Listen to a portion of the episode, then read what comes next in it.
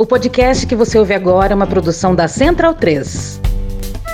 Querido diário, hoje estive cá em Brasil, causei uma tremenda confusão política. Vim em missão oficial para uma reunião com o meu homólogo brasileiro, agendada com considerável antecedência, e aproveitei para reencontrar antigos companheiros como Lula, Temer e FHC. Mas o presidente brasileiro não gostou. Sensibilíssimo gajo. E desmarcou a agenda oficial. Ele estava a me dizer que ia interferir na eleição brasileira. E eu lhe respondi: Ô oh, Jair, não és tu que está a meter-se em todas as eleições, até nas eleições americanas? Aos berros chamou-me de canalha e ficou gritando que ele era o presidente brasileiro. E nenhum presidente brasileiro havia lembrado-me ser ele o presidente. O que em toda e qualquer situação toma-se por óbvio. Estamos em tempos estranhos. Na verdade, foi tudo ótimo. Não precisei mais mais ir a Brasília apertar a mão daquele grandíssimo filho de uma puta, porque desse tipo de gente que quero distância. E ainda pedi para o Lula contar de novo a história do frango no cofre. Também tomei um caríssimo vinho com FHC, mas infelizmente tive que ouvir o Temer a usar meus óculos e falar de Fernando Pessoa, terrivelmente chato. Ele fala como se eu não conhecesse Pessoa. E felizmente ainda deu tempo para pegar uma praia no Rio de Janeiro, pois eu adoro Ipanema. Sem mais, querido diário, Marcelo Rebelo de Souza, presidente de Portugal. Portugal. Então, bundão é o Jair. Medo e delírio em Brasília. É uma canalice que vocês fazem. Olá, bem-vindos ao Medo e Delírio em Brasília com as últimas notícias dessa bad trip escrota em que a gente se meteu. Bom dia, boa tarde, boa noite por enquanto. Eu sou Cristiano Botafogo e o Medo e Delírio em Brasília é escrito por Pedro Daltro. Esse é o episódio dias 1278, 79 e 80. Ah, é? Foda-se. E se tudo der certo, se tiver eleições, se o Bolsonaro perder e o resultado for respeitado, faltam 182 dias pro fim do governo Bolsonaro e 91 dias pro primeiro turno das eleições. Alegria! Tinha no rabo, gente. Ó, oh, como o cara é grosso. Bora passar raiva? Bora. Bora. Bora!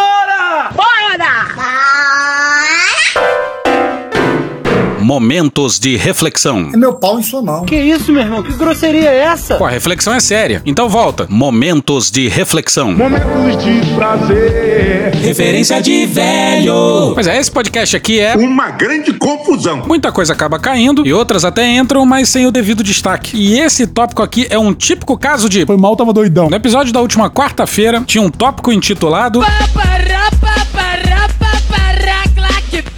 E lá pelas tantas, na matéria da Aline Ribeiro, no dia 28 no Globo, tinha essa frase aqui, ó. Com 2,7% da população do planeta, o Brasil responde por 20,4% dos 232.676 homicídios registrados em 2020 em 102 países pelo UNODC, o Escritório das Nações Unidas sobre Drogas e Crimes. O sangue do Brasil vai pelo chão, prestou socorro, mais um do povo morreu Então vai aqui aquela devida ênfase. Pois é, 2,7% da população mundial e 20,4% dos homicídios. Repito! 2,7 e 20,4. O Brasil é um cemitério de dimensões continentais. Ah, cara, quem fala de eu não sou governo, tá vendo? Os dados são de 2020 e de lá para cá esse governo fez uma sangria insana de armas na sociedade. E não se engana não, isso não versa só sobre Bolsonaro e seus militares. A desgraça vem de antes. Não é de agora que a gente tem números de mortos dignos de uma guerra. E a gente precisa admitir que por vários anos tivemos um governo de esquerda que não fez muito para mudar isso aí não. Tá errado. E essa discrepância macabra lembra muito o que esse governo militar fez na pandemia. Tem um grau aí de prisma na coisa. Não tem. Em novembro de 2021, nós respondíamos por 12,4% de todos os óbitos por Covid. E daí? Lamento. Quer que faça o quê? 2,7% da população e 12,4% dos mortos. Vão ficar chorando até quando? Não é a diferença demográfica demográfica ou geográfica que justifica esse tipo de discrepância. E nesse quesito pandemia aí tem uma boa dose de culpa dos malditos. Olha só, gente, ao que parece, a curva de contaminação está subindo de forma preocupante. Tem mais subnotificação do que o normal agora, que tem menos preocupação social com a Covid e o autoteste, que não é reportado para o Ministério. Então, gente, por favor, se vocês não se vacinaram, se vacinem, pelo amor de Deus. Toma a terceira, quarta dose, evita lugares muito cheios e usa máscara especialmente em lugar fechado, porque se depender do governo a gente tá fudido. E assim assim como em fases piores da pandemia, é a gente pela gente mesmo, tá? Então a gente vacilou porque a gente não deu a devida ênfase a esse número, mas a gente vacilou em outras coisas também, porque a gente não falou do presidente Jair! cometendo mais um crime eleitoral. Ou não, mais um crime eleitoral. Lojas de armas do Brasil, aquele terror, né? Ah, quanto mais armas, mais crime, né? Subiu 70% o número de lojas de armas de fogo do Brasil. Não se esqueçam que outro cara, o de nove dedos, falou que vai acabar com a questão de armamento no Brasil. Ah, vai recolher as armas, é, clube de tiro vai virar aí, vai virar biblioteca, né? como se ele fosse algum exemplo para isso. Boa noite. O presidente Jair Messias Bolsonaro acaba de ser condenado e ter sua chapa caçada por fazer campanha eleitoral antecipada para o seu maior rival, o ex-presidente Luiz Inácio Lula da Silva, que comentou: Ou seja, vocês percebem a loucura? Cristiano, troca esse canal, tá chato isso. Isso é viver. É muito adulto. Ela senta, ela senta na pica branca. O Cajuru é louco, viu, Silvio? Cajuru não é bom na cabeça, não. Porra, assim não dá mais. O Bozo tá levando muito. Quem se fode a gente, ele tá ganhando sem fazer nada, porra! Escuta aqui, moleque, o chefe aqui é o Bozo. E quem furar com ele tá fudido. Você tá falando isso porque você é putinha do Bozo. Ah, não, futebol não, coloca no Discovery. O presidente mais burro da história. Hoje, no Discovery Channel. Ah, deixa aí, deixa aí que eu quero ver. Sim, o presidente resolveu virar cabo eleitoral do Lula. Deus escolheu as coisas loucas para confundir as sábias. Agora imagina isso traduzido mundo afora. Bolsonaro já é internacionalmente reconhecido como um cara que fica fazendo arminha com a mão. E agora meteu essa. Os livros hoje em dia, como regra, é um montão de, de amontoado de, de, de muita coisa escrita, tem que suavizar aquilo. E essa frase do Bolsonaro mais recente? Clube de tiro vai virar aí biblioteca. Resume um pouco, né, a escolha a ser feita em outubro de 2022. O que vocês preferem, clube de tiro ou biblioteca? E periga dizerem que é uma escolha muito difícil. E aproveitando este momento de reflexão, meu pau em sua mão. precisamos falar sobre a Argentina. Pois é, volta e meia a gente diz aqui que eles não são lá muito exemplo do que se fazer em termos de economia, né? Mas tem coisa boa. Em especial, a forma como eles lidaram com seus militares. A gente já colocou aqui o Nestor Kirchner no dia da posse dele. No tengo miedo. Ni les tengo miedo. E olha, o mais novo convidado do capeta. Que foi ao seu encontro que o Cramulhão tenha. Matéria não assinada na Folha no dia 2.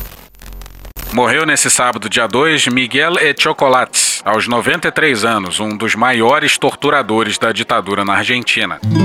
No inferno na Argentina, chegou. Ele tinha nove condenações à prisão perpétua por crimes contra a humanidade.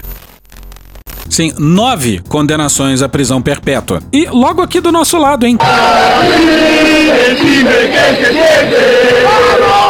Pois é, estamos falhando miseravelmente como nação. Estou no limite, Brasil.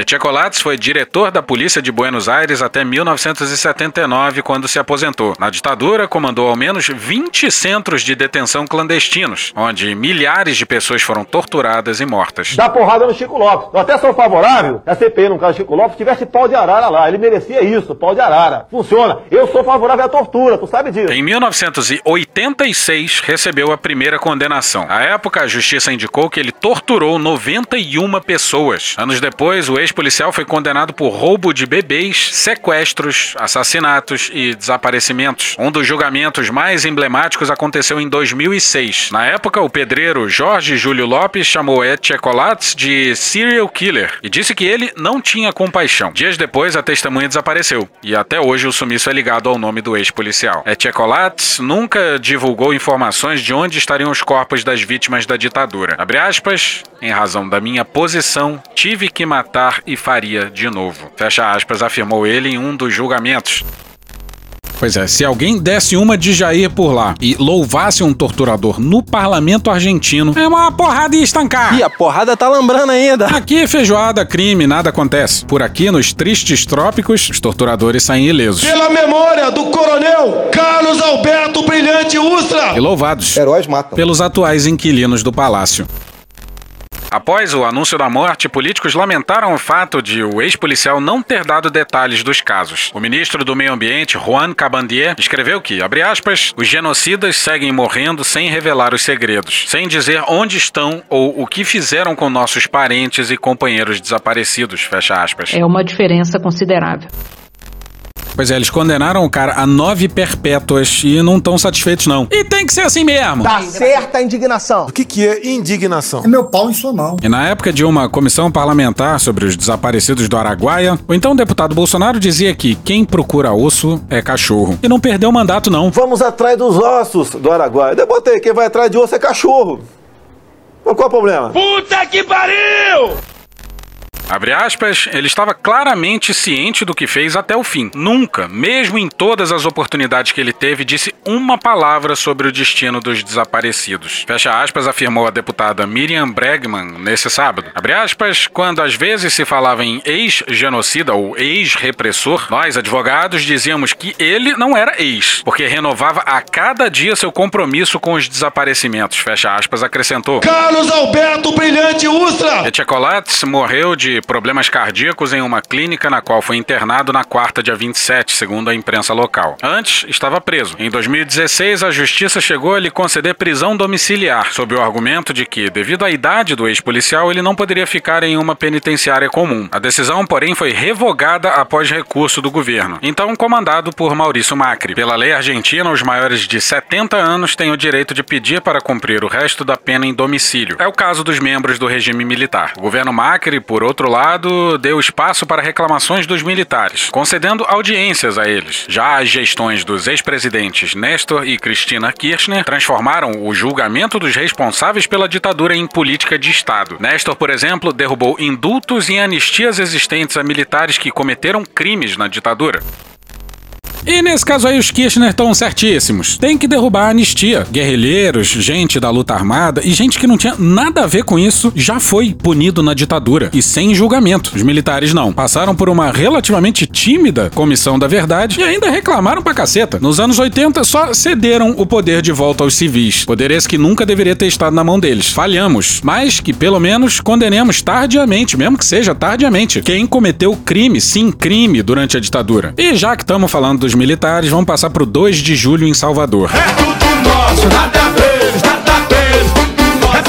Os quatro presidenciáveis estavam lá. Dia 2 de julho é quando a Bahia comemora a independência. Dia 2 de julho de 1823 foi quando as tropas portuguesas foram expulsas e o Estado se tornou independente. Bolsonaro fez uma motociata e Lula deu um recado aos militares. O Brasil independente e soberano que queremos não pode abrir mão de suas forças armadas. Não apenas bem treinadas e bem equipadas, mas, sobretudo, as Forças Armadas comprometidas com a democracia. Cabe às Forças Armadas a nobre missão de atuar em defesa do povo, em defesa do território nacional, do espaço aéreo e do mar territorial, cumprindo estritamente aquilo que está definido na Constituição. Temos ódio à ditadura, ódio e nojo. É preciso superar o autoritarismo e as ameaças antidemocráticas. Não toleraremos qualquer espécie de ameaça ou tutela sobre as instituições representativas do voto popular. Para sair da crise e voltar a crescer e se desenvolver, o Brasil precisa de normalidade e respeito institucional, com observância integral à Constituição, que estabelece os direitos e obrigações de cada um, de cada instituição e de cada um de nós. Eu tenho certeza de que as Forças Armadas estarão ao lado do povo brasileiro na nossa luta por uma nova independência, como estiverem em momentos importantes da nossa história. Lula, lê essa frase aqui pra aqui, ó. Olha, nesse- meu nesse querido. aqui, ó. Tá em espanhol isso aqui? É espanhol. No les tengo miedo. Aê! Susto, caralho. Mas é por aí. E essa retórica aqui do Lula, no mesmo discurso sobre os bilhões que o governo tá despejando, é certeira. E agora o presidente está tentando aprovar isso, aprovar aquilo, aprovar aquilo, 41 bilhões para ver se ele consegue ganhar as eleições. E eu queria dizer para ele Desça daí, seu corno, desça daí. o que que o povo baiano está dizendo para ele. Bolsonaro, aprove as suas leis. Porque a gente vai pegar todo o dinheiro que você mandar, mas a gente não vai votar em você. A gente vai votar em outras pessoas. Porque o dinheiro que ele tá dando agora é só até dezembro. É como se fosse um sorvete. Chupou, acabou, fica com o palito na mão. Então, nós temos que dar uma lição para ele. Você já fez uma mulher gozar de verdade só chupando ela, fazendo um bom sexo oral? É como se fosse um sorvete. Ai, que delícia! É como se fosse vezes. Que delícia, cara. Chupou. Que delícia, cara. Acabou. Que delícia, cara. Chupou. Que delícia, cara. Acabou. Fica com o palito na mão. Acabou. Chega! Mas feito o elogio. Seria bom se o Lula condenasse publicamente o processo do ministro da Defesa e dos três comandantes pra cima do Ciro. Puta, vocês são chato pra caralho, hein? Como a gente lembrou no começo do episódio, 2,7% da população e 20,4% dos homicídios. Isso em 2020. Em 2019, assumiu um governo militarizado que tem uma tara estranhíssima com os CACs. Pessoal, o CAC tá comprando fuzil, hein? Raquel Lopes no dia 2 na Folha. O Exército admitiu ser incapaz de produzir relatórios detalhados sobre os tipos de armas atualmente na mão dos CACs, grupo beneficiado por normas editadas pelo presidente Jair Bolsonaro do PL que facilitaram o armamento da população. Que beleza. E morreu. Pois é, não só o governo militar fez uma derrama de armas e munições na sociedade, como confessa também ser absolutamente incapaz de ter uma base de dados. O que, que você vai fazer? Nada. E olha, isso vem de anos também, não começou no governo Bolsonaro, não. Apesar de, obviamente, ter piorado muito e se intensificado muito durante o governo Bolsonaro. Mas, se a polícia apreende um fuzil, não dá pra saber a sua origem no momento da apreensão, porque não há uma base de dados pra pesquisa. Pra que essa, essa ansiedade, essa angústia? O apagão de informações ocorre pela falta de padronização de campos do Sigma, o sistema de gerenciamento militar de armas, o banco de dados responsável por manter atualizado o cadastro de armas adquiridos pelos CACs. Se você perguntar pro exército como se dividem as 1,5 milhão de armas registradas no Sigma, os militares não sabem dizer quais tipos de armas e munições estão registradas. Tem noção disso? No campo de pistola, por exemplo, o exército listou calibres descritos de diferentes formas: 9mm com M minúsculo, 9mm com M maiúsculo e 9x19mm. Outras pistolas aparecem ainda com a identificação 9mm Luger.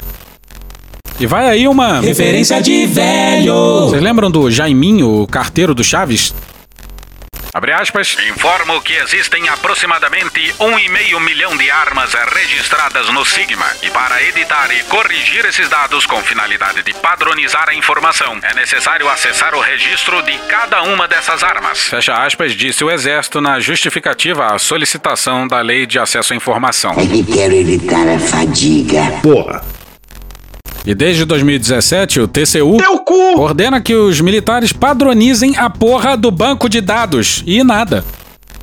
Bruno Langiani, gerente de projetos do Sou da Paz, disse haver sérios indícios da precarização do sistema de fiscalização. Abre aspas, um sistema desse não permite a geração de nenhum relatório para subsidiar ações de inteligência ou fiscalizações preventivas. Fecha aspas. É muito mais físico do que intelectual. Abre aspas, o Exército diz ainda que a correção desse problema, quase amador, só seria possível com a revisão individual de dados de 1,5 milhão de armas. Algo que ficará cada dia mais difícil dada a enxurrada de novos registros que o sistema recebe desde as flexibilizações do governo Bolsonaro. Fecha aspas, disse Langiani. Paradoxo, que chama isso aí. Sim, tem um problema crônico no registro de armas. E aí, mesmo antes de resolver esse problema, os caras liberam ainda mais armas. É o paradoxo verde-oliva. Como a gente não tem controle sobre as armas, vamos liberar ainda mais armas. Essa conta irá para as Forças Armadas. O governo Bolsonaro já publicou 15 decretos presidenciais, 19 portarias, dois projetos de lei e duas resoluções que flexibilizam regras para acesso a armas. É escancarar a questão do armamento aqui. Eu quero todo mundo armado. E todos esses decretos, portarias, projetos de lei e resoluções com a bênção do Exército, que é quem deveria controlar as armas nesse país já brutalmente violento. Tem uma matéria da Folha de agosto de 2020 dando conta que o Exército conseguiu a proeza de dar quatro justificativas diferentes para explicar revogações de portarias que impunham o rastreamento e a identificação de armas. Quatro! E conhecereis a verdade, e a verdade vos libertará. E a quarta versão, acredite, culpava, sabe-se lá como, a falta de integração dos dados. Paradoxo. Então bora para essa matéria de 29 de agosto de 2020 da Raquel Lopes na Folha. Abre aspas, com essa justificativa dada ao TCU, o Exército demonstra um entendimento de que não é sua função ajudar na segurança pública. Isso não condiz com as necessidades do país e com a capacidade do Exército brasileiro. Fecha aspas, diz Ivan Marques, advogado, analista de segurança pública e membro do Fórum Brasileiro de Segurança Pública. Abre aspas, se qualquer órgão puder contribuir com a segurança, é algo que deveria ser prioridade e não se esquivar, fecha aspas. E nós, que lá atrás, digo nós, militares, tem muito aqui presente, das Forças Armadas e Forças Auxiliares, juramos dar a nossa vida pela pátria. Pois é, eles juram se sacrificar pelo país e juram ter o melhor corpo técnico do país. E em relação a uma questão tão importante assim, nem padronizam o banco de dados. Mas vamos voltar pro presente, outra matéria, matéria nova da Folha. Olha como o sistema atual é um crime à transparência. Transparência acima de tudo.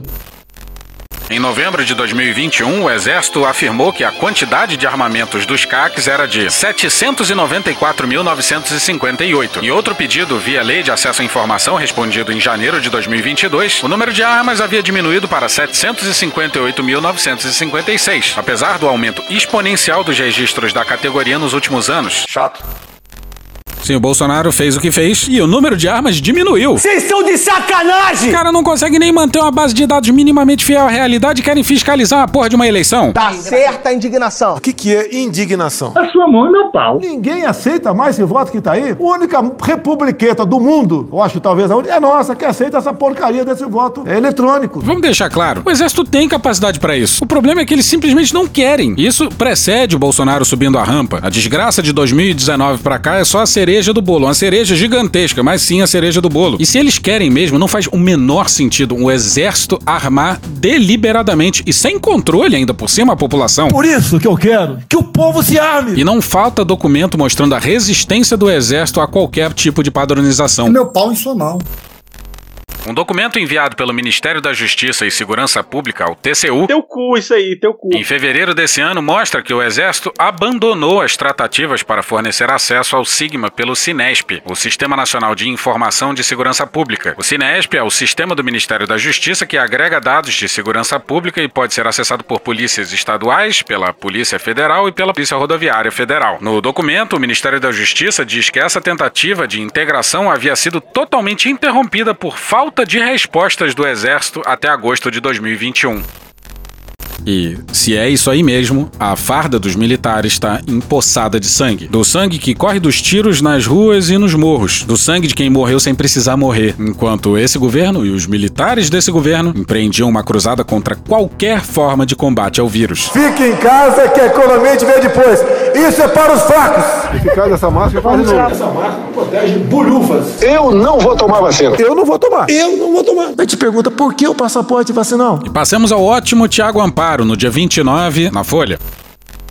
Lá fui eu ler a matéria nessa folha com a seguinte manchete: Mortes pela polícia caem no Brasil pela primeira vez em oito anos. No país, cuja polícia mata em números absolutos seis vezes mais do que a dos Estados Unidos e cujas taxas de homicídio estão entre as mais altas do mundo, rivalizando com Colômbia, México e Venezuela, a redução do estado que mata, mesmo que por uma pequena margem de 4% em 2021 em relação ao ano anterior, parece algo positivo. E aí está o engano. O bálsamo efêmero propiciado pela dita manchete evaporou quando encontrei um corpo negro igual ao meu, estendido no chão logo ali no subtítulo da matéria. Se você é negro, a letalidade policial aumentou 5,8% no mesmo período. Se você é branco, celebre. A polícia te matou 31% menos. Dito de outra forma, as polícias brasileiras mataram 5 em cada 100 mil negros em 2021. Entre os brancos, o índice é de 1 para 100 mil. Isso vale igualmente para os povos indígenas. Se você não mora na região onde o Estado, o tráfico e o genocídio indígena matam, celebre. 6% das mortes violentas diminuíram no país. Se você mora na região norte, chore. Houve aumento de 9% nas mortes violentas. A dúvida sobre quem é negro no país, a polícia já resolveu na bala. Esse é tempo de um país partido. Há quem viva na Suécia e governe os demais a partir dali, e há quem viva nas trincheiras de guerra do lado de cá e, por outros, é governado e morto. Acostumamos-nos tanto a sermos um país de mortes partidas, do genocídio cotidiano cindido, que esquecemos que estamos todos no mesmo navio negreiro, onde o braço armado do Estado executa, entre suas vítimas, 84% de negros. A polícia foi feita para fazer segurança de Estado e segurança da elite. Eu faço política de repressão, entende? Em benefício do Estado, para proteção do Estado, tranquilamente. Mantém a favela sob controle. O problema, meus caros, é que enquanto a Suécia não entender que é ela quem comanda a execução do nosso lado sírio de cá, enquanto não entendermos que o país cindido pelas mortes que só recaem em uma margem do rio é um só país, não conseguiremos entender que, para o corpo negro estendido no chão, a letalidade persiste e não há nada a celebrar. Mix de insanidade. Pois é, vocês estão prontos pro 7 de setembro de 2022? Ih, rapaz. Bora pro Hélio Gaspari no dia 29 no Globo. Há 200 anos, o 7 de setembro é uma festa de todos. Não tem o clima festivo do 14 de julho francês nem do 4 de julho americano. Mas nenhum governo fez do 7 de setembro um dia de vulgar mobilização partidária e divisiva. Pois é, na sua coluna, o Gaspari mostra que nem os militares da ditadura fizeram isso. Mas os militares desse governo no século XXI fizeram. Sou ousado! Os presidentes do STF e do TSE estão tomando providências para proteger os dois prédios no dia 7 de setembro. O ministro Luiz Fux coordenou a formação de três anéis de proteção e, no dia do bicentenário da independência, isolará uma área de um quilômetro e meio de raio. Ele teme a repetição das provocações do ano passado, quando caminhoneiros furaram o bloqueio da esplanada dos ministérios. We're walk down and I'll be there with you to the Capitol. You'll never take back our country with weakness. You have to show strength and you have to be strong.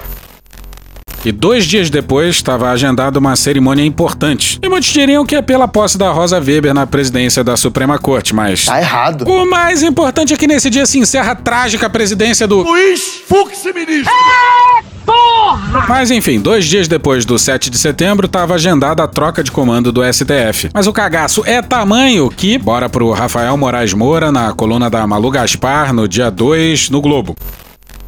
Ao invés de ocorrer em 9 de setembro, como se planejava de início, a data da cerimônia foi empurrada para o dia 12, para não ficar tão perto dos protestos bolsonaristas programados para ocorrer em todo o país no dia 7. Dessa forma, haveria tempo para distensionar o ambiente no fim de semana. Pois é, liga pro Temer, manda o jatinho para São Paulo, as instituições em funcionamento aí, ó. A equipe da coluna apurou que os ministros do STF acharam que não era uma boa ideia emendar a solenidade de Rosa com o 7 de setembro. Por que será? E é nesse clima gostoso que a gente vai comemorar 200 anos de independência. Independência de Portugal bradada por um português, o Brasil é muito complicado, mas o argumento para a decisão é inacreditável. O argumento para a decisão tomada em conjunto pelos ministros foi que, se o ambiente político estiver muito tenso, é melhor deixar para o presidente que está de saída, Luiz Fux, a responsabilidade pelo discurso em defesa da democracia e do tribunal logo após as manifestações. Tá falando sério? Isso pouparia Rosa Weber de desgastes logo no início da gestão.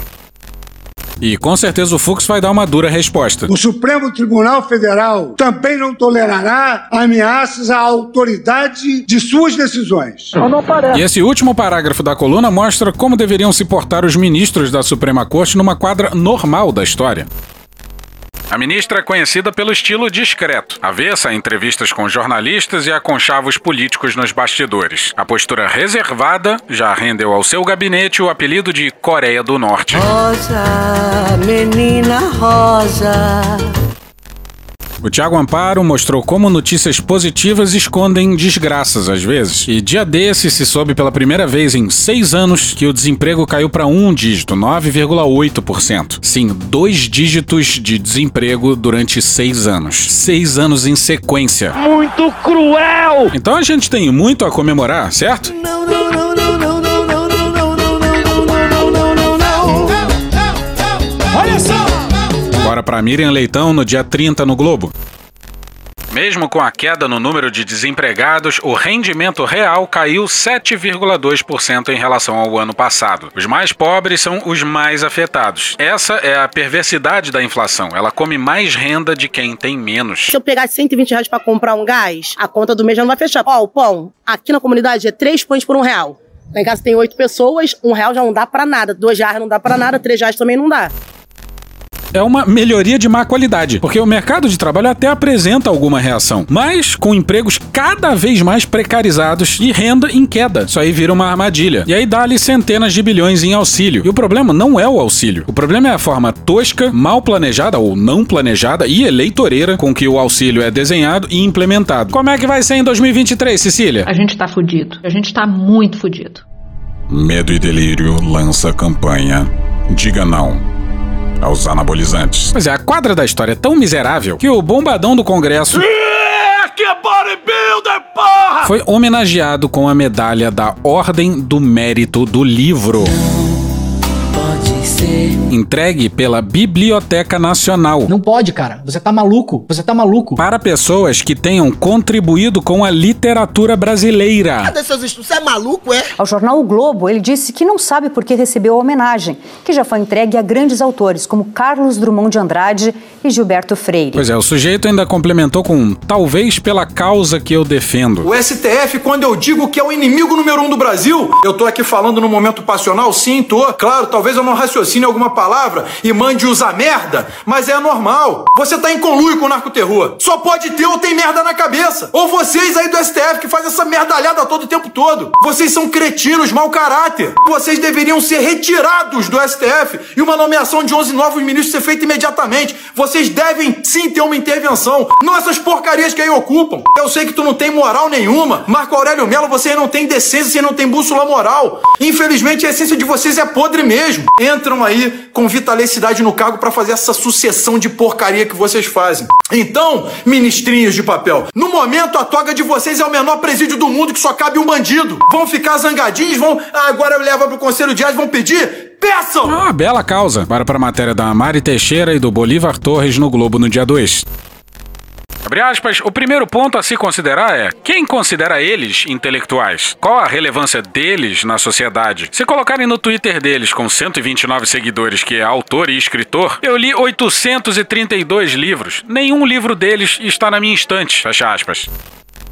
Porra. Porra. Porra. 21 livros por ano. 1,75 livros por mês, em média, na vida inteira. Inclusive antes dele aprender a ler. Caralho, o maluco é brabo.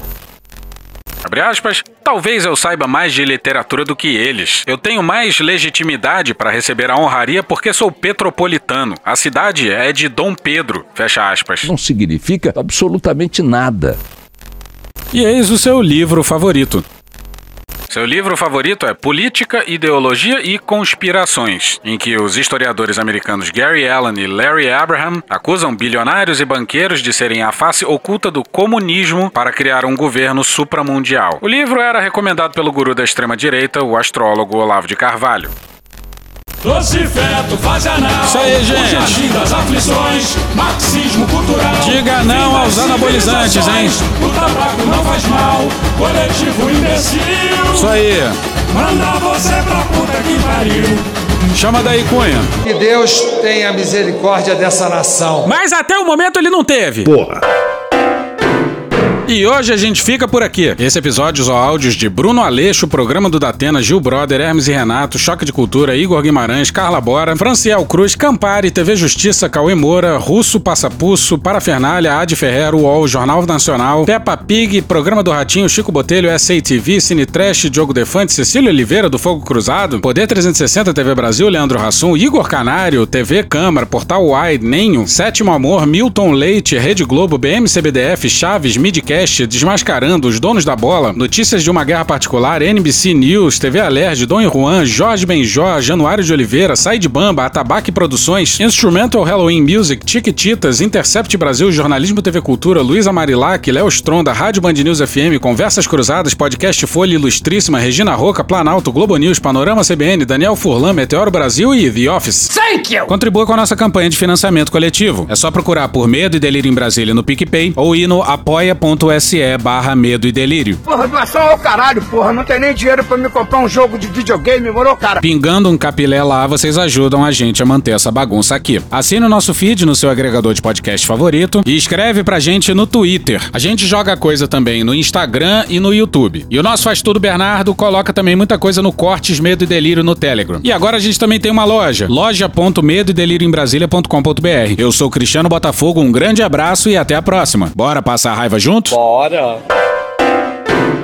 Permite uma parte? Não lhe dou a parte. Não lhe dou a parte. Com vocês, o padre Júlio A Lancelotti. gente tem que ter muita consciência de que a nossa luta é histórica. Ela não começou conosco e não vai acabar em nós. Zumbi foi assassinado. Martin Luther King foi assassinado. Nelson passou. Mandela foi assassinado. Passou. Chico Mendes foi assassinado. Irmã Dorothy foi estar assassinado. O Bruno foi executado, o Dom foi executado. Dom Pedro Casaldáliga dizia que nós somos soldados derrotados de uma luta invencível. Uma jornalista um dia me perguntou qual é a tua perspectiva. Eu disse a minha perspectiva é o fracasso. Porque É. se eu não fracassar é porque eu aderi a esse sistema. E eu não quero vencer dentro desse sistema. Mas quando eu te- Como dizia o Darcy Ribeiro, eu tentei alfabetizar, não consegui, fui derrotado. É. Eu tentei defender os indígenas, fui derrotado. As minhas derrotas são as minhas vitórias.